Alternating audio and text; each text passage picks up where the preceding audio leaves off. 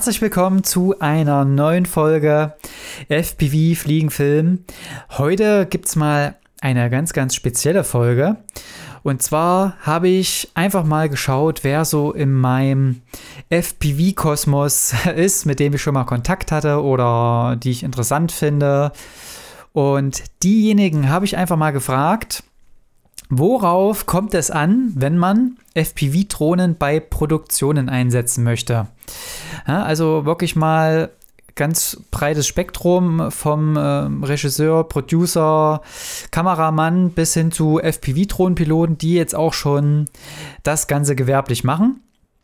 Ähm, ich möchte mich hier an der einen oder anderen Stelle wegen, dem, wegen der Soundqualität ein bisschen entschuldigen, aber die Inhalte sind sehr gut, deswegen äh, manchmal einfach ein bisschen lauter drehen oder genauer hinhören. Es lohnt sich auf jeden Fall, denn es sind wirklich gute Einblicke und gute Impulse, wo man einfach auch selber nochmal drüber nachdenken kann, wenn man das Ganze jetzt äh, beruflich macht. Und deswegen wünsche ich dir an dieser Stelle jetzt viel Spaß. Äh, ich melde mich am Ende nochmal und werde dann auch meinen Teil nochmal dazu beitragen in Kürze.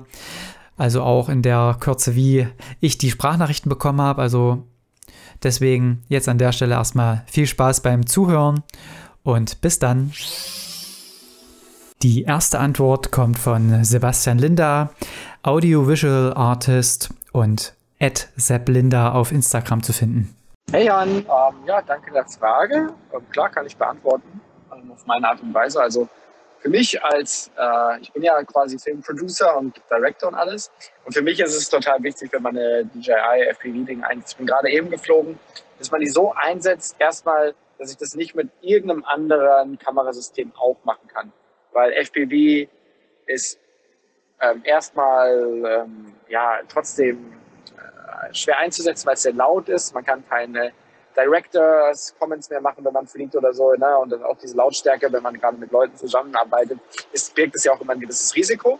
Also würde ich FPV immer erst einsetzen, wenn es ein Shot ist, den ich so nicht normal filmen kann. Oder dieser Shot so teuer wäre. Ja, also kann ja auch sein, dass ich dann diesen Hybrid Crane bräuchte für 10.000 Euro am Tag. Äh, dann ist natürlich auch die Sache, dass ich das mit FPV äh, machen würde ähm, generell eben Shots zu machen, die sich gut in die andere Produktion einfügen und Additionen dazu sind, was man so ein bisschen schon gefilmt hat. Und es ist halt auch vor allem gar nicht leicht, diese Shots zu machen, die oft so mächtig sind, dass sie quasi den Zuschauer fast so ein bisschen erschlagen. Und das ist der nächste Punkt.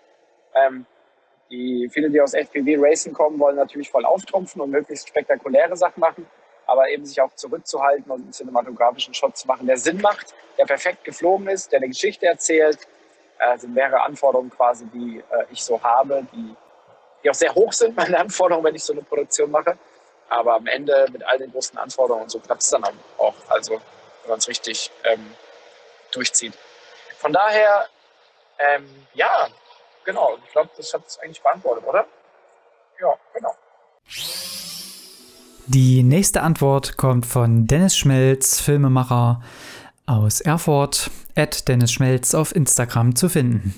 Hallo Jan, hier meine Antwort. Äh, worauf kommt es an, wenn man FPV-Drohnen äh, ja, kommerziell bei einem Projekt einsetzen will? Ähm, ja, ich muss ja ganz ehrlich sagen, kommerziell habe ich es bisher eher gelassen, beziehungsweise bin auf dich und Wieland zurückgekommen, weil einfach ich mir das Stresslevel nicht antun möchte, weil ich ja dann an, am Boden unterwegs bin mit der normalen Kamera und einfach mich dann gerne einfach auf die äh, ja, Bodenkamera konzentriere und einfach da schon genug zu tun habe. Deswegen ähm, finde ich, ein Punkt wäre auf jeden Fall, dass man halt sich darauf fokussiert, das Ganze gut plant äh, und dann halt eben auch mit einem guten und ruhigen Gewissen das Ganze fliegt, gerade wenn es dann halt so aufwendigere Manöver sind, die wir auch geflogen sind. Äh, Stichpunkt Skisprungschanze im laufenden Betrieb, hinterm Skispringer her und sowas, das machst du halt nicht einfach mal nebenbei. Also wenn du äh, die ganze Zeit ein hohes Level fährst, äh, auch Gimbal und äh, ständig hin und her rennst und dann wieder auf Stativ und Handheld und dann noch die Story im Kopf hast, dann in Kommunikation mit dem Kunden bist und dann auch noch solche Manöver fliegen willst, dann ähm, brauchst du da extrem starke Nerven oder musst halt einfach, ähm, ja, da geht halt einfach mal schnell was schief. Deswegen ähm, bin ich der Meinung, ähm, dass halt eben FPV ja, für mich halt eher dann in kommerziellen Projekten dann eher so ein Outsourcing-Thema ist, beziehungsweise ich entweder oder machen würde oder mir halt einfach mehr Zeit einräumen würde. Also mehr Zeit für die Bodeneinheit, also für die normale Kamera, äh, oder halt eben dann wirklich Platz schaffen würde für die FPV-Aufnahmen.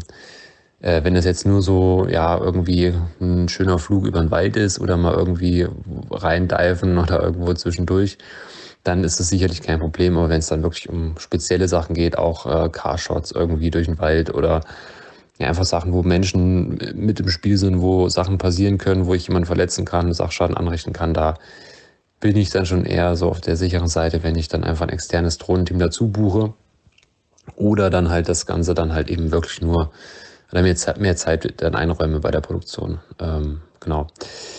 Ja, das ist das, was ich dazu sagen kann. Äh, ich weiß nicht, ob dir das irgendwie weiterhilft, aber ja, da sind, ich habe ja auch, muss, muss ja ganz ehrlich sagen, ich habe ja selber noch keine kommerziellen Projekte im FPV-Bereich ähm, selber geflogen, sondern habe ja euch da immer mit im Spiel gehabt.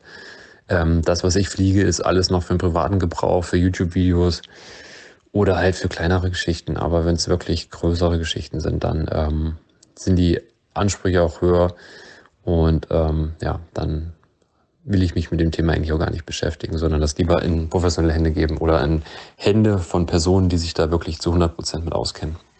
Genau, das, äh, ja, so viel dazu. Jetzt noch ein schönes Wochenende und ähm, ich packe mal die Koffer, denn ich bin morgen in Berlin Alpha Days einschalten. Gibt es ein bisschen Input über meinen Workflow. Ja, dann schönes Wochenende und bis später. Und jetzt folgt eine weitere Antwort Diesmal in Textform, deswegen lese ich sie jetzt einfach mal vor und die Antwort kommt von The Drone Studio und die Antwort war folgende. Also wir filmen inzwischen 90% nur noch große Cams. GoPros wurden kurz mal als Kompromiss geduldet und die neuen Perspektiven haben darüber wegschauen lassen, dass die Qualität alles andere als professionell ist. Inzwischen sind die Ansprüche der Produktion und natürlich unsere eigenen da doch deutlich höher. Die Vorgaben, das hängt natürlich immer vom jeweiligen Job ab. Manchmal haben die Leute genaue Vorstellungen, was sie machen wollen. Manchmal überlassen sie das völlig uns. Das kann man so generell nicht sagen. Ansonsten ist generell ein professioneller Auftritt natürlich super wichtig. Das fängt vor der Produktion schon an und wenn es darauf ankommt, muss man dann natürlich abliefern. Es ist auch zum Beispiel super wichtig, dass das Equipment ordentlich vorbereitet ist und jede Sache seinen Platz hat und alles gut durchorganisiert ist. Generell sollte man auch für jedes noch so kleine Teil ein Backup haben. Als nächstes folgt die Antwort von Jens Weiß von den Discover Twins at dscvr.twins auf Instagram. Hi Jan, also zu deiner Frage, auf was es ankommt, FEV auf einer Produktion einzusetzen. Also grundsätzlich ist erstmal wichtig, ähm, dass man alles vorbereitet hat. Heißt, dass man einen Tag vorher alle Akkus geladen hat, von der FPV-Brille bis hin zu den Akkus. Und ähm, es macht auf jeden Fall auch Sinn, ähm, die Copter zu checken. Ja, vielleicht auch einfach nochmal ähm, Armen, ja, dass auch da alles funktioniert.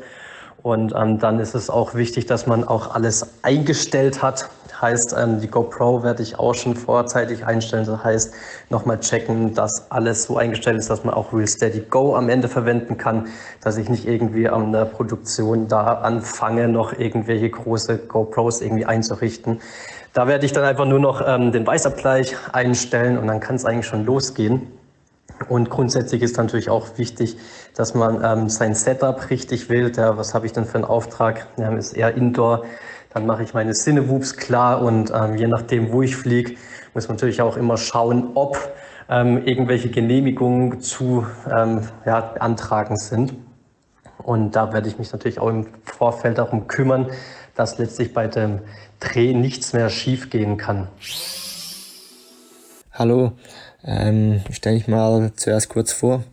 Ähm, ich heiße Manuel, bin 29 Jahre alt, bin Schweizer und lebe schon seit einigen Jahren auf Ibiza, also in Spanien und fliege seit sechs Jahren, also das ganze vier Jahren hobbymäßig und zwei Jahren also professionell im Gewerbe.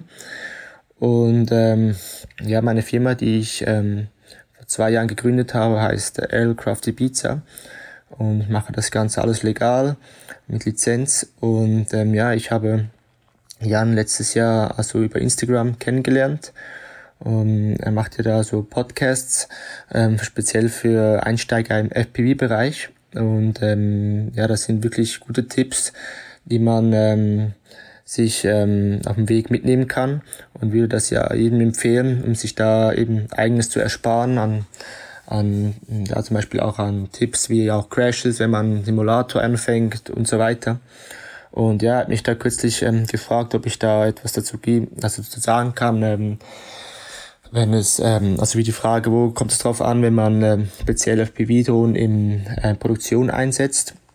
Und da ich selber, also ja, erst dieses Jahr angefangen habe mit FPV, also im Gewerbe anzuwenden, also ich habe das seit eineinhalb Jahren angefangen und ja, seit diesem Jahr angefangen, ähm, also ja, professionell auch anzuwenden im Gewerbe. Und ja, ähm, ich würde Ihnen empfehlen, eben anzufangen, erst wenn man wirklich sicher ist, mit dem Ganzen zu fliegen und auch durch knappere Gegenstände, dass man vorher das wirklich ähm, gut übt, auch ähm, im Simulator und dann auch im echten Leben.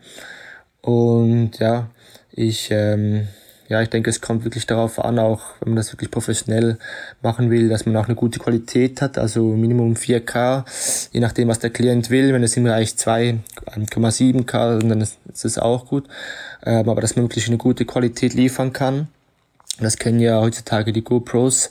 Und ja, ich habe zum Beispiel eine GoPro 6, weil die ist wirklich gut auch zum Stabilisieren mit ähm, Real Steady Go, was wirklich heute auch wirklich ja, kaum wegzudenken ist weil ich hatte auch eine GoPro 7 ähm, und damit Hyper Smooth kann man das auch, aber ich sage jetzt, wenn man ähm, Höhen oder auf einmal so ein bisschen hoch, ruckartig fliegt, dass das Real Steady schon etwas besser und liefert schon eine bessere Qualität und auch für Kurven und so weiter.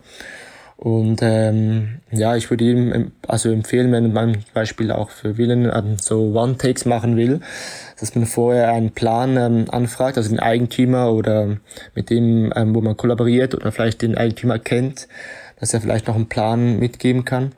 Wenn man das vorher gut einplanen kann, auch die Route von den Drohnen und ähm, das gut einstudiert und ja, man auch bereit ist für Last-Minute-Changes, ähm, weil es mir auch schon passiert, dass ich alles geplant habe und dann ähm, auf einmal, ähm, wo zum Beispiel der Eigentümer, der dann auch vor Ort war, ähm, nicht, dass eine Szene drin ist oder sagen wir zum Beispiel nicht ein, ein Abteil vom Haus, also ein Raum. Und da musste ich das Ganze umplanen und dann ja ganz anders machen. Also man muss da wirklich auch spontan entscheiden können, so im letzten Moment. Und ja, ich denke auch, was ich so einem anderen mitgeben kann, ist, dass er auch vielleicht noch eine zweite Drohne hat, falls mal ähm, die erste Drohne nicht funktioniert oder irgendein Problem ist oder man einen Crash hat. Also ja, klar muss man das vorher immer gut testen, aber man weiß ja nie und auch eine zweite Kamera hat, ähm, weil das kann ja eigenes an Zeit ersparen. Und äh, ja, ich denke, mehr oder weniger ist das alles, was ich so jetzt momentan sagen kann mit der Erfahrung, was ich dieses Jahr so mitgenommen habe und einem, und anderen eben mitgeben kann. Und ja, ich wünsche euch noch einen schönen Tag. Tschüss. Alright, das war also die Folge Out of FPV Kosmos. Es war mal ein anderes Format und jetzt könnt ihr gerne nochmal Feedback geben, wie ihr das fandet ob ich sowas öfters machen soll oder ob das jetzt gar nicht so euch entsprochen hat, was ihr hier hören wollt. Gerne da mal Feedback geben auf Instagram, janxfpv, um da so ein bisschen, damit ich da so ein Gefühl dafür bekomme.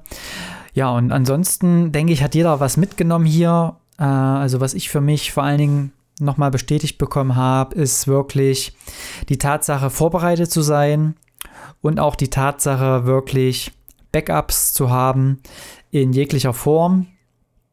Und das beinhaltet ja auch bei mir die Vorbereitung. Also irgendwo ist man ja vorbereitet, wenn man Backups hat, weil man weiß, man kann zur Not auch mal einen risikoreicheren Shot machen und dann trotzdem, man hat dann trotzdem immer noch einen Backup zur Verfügung. Ja, das waren also die Gedanken von dem Protagonisten oder beziehungsweise von den Kollegen hier oder von den äh, ja, Leuten, die ich so kenne. Wenn euch das gefallen hat, gerne, gerne die Folge teilen oder auch eine 5-Sterne-Rezension bei iPod, nee, bei, bei Podcast von Apple iPhone dalassen. Würde mich sehr freuen und ansonsten wie immer guten Flug und bis zur nächsten Folge. Tschüss.